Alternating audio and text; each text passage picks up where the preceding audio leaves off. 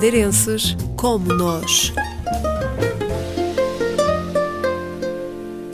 Foi o programa de estágios da Vinci que abriu as portas da Europa a Joana Luís, o ano 2015. As opções eram imensas. Eu queria fazer um estágio num estúdio de design gráfico. Então, os sítios que mais me interessavam era ou Amsterdão ou Barcelona. A escolha foi Barcelona. Era a primeira vez que estava aqui e então tive a oportunidade de fazer um estágio numa empresa de publicidade. Seguiram-se várias empresas. Atualmente, esta designer gráfica é diretora de arte e supervisora criativa na gigante Accenture. A minha função é pensar em ideias criativas, pensar em opções para que as marcas possam comunicar-se a nível criativo e depois, como diretora de arte, tenho que plasmar, porque uma ideia, claro, é mais etérea. E, o meu trabalho começa plasmando essa ideia numa versão visual. O mundo da publicidade é mais competitivo em Madrid, a capital de Espanha, mas Barcelona tem os seus encantos. Mas aqui tem outra vertente que também gosto bastante, que é uma vertente mais, mais visual, porque há uma cultura mais do design gráfico, e então eu gosto bastante desta parte mais visual da publicidade. Por vezes não tão criativa, como se calhar são as ideias de Madrid ou a comunicação criativa de Madrid, mas aqui também há, bastante hum, qualidade.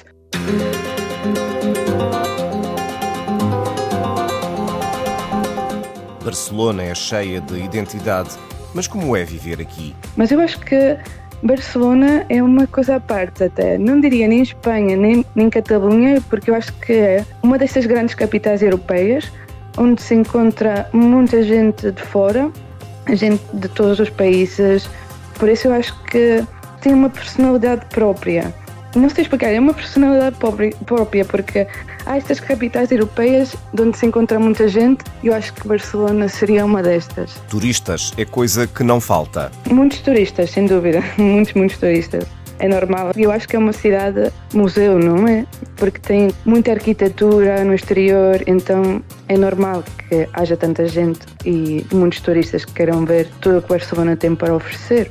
Mas também, por outro lado, este tipo de cidade parece muito turística, mas também tem uma outra versão que é muito local. E há muitos projetos locais, muita gente que vive a cidade de uma maneira local. Apesar da proximidade cultural com Portugal, Joana Luís considera ter tido uma adaptação difícil. Eu pensava, porque estou acostumada a Portugal, onde as pessoas comunicam-se bastante bem, comunicam-se em inglês sem problema, e pensei que ao chegar aqui ia poder falar em inglês e isso não passou, não passou. Ninguém fala inglês. São pessoas que às vezes nem fazem o esforço de falar outra língua que não seja o espanhol ou o catalão. Na cidade há portugueses, mas não existe o sentido de comunidade.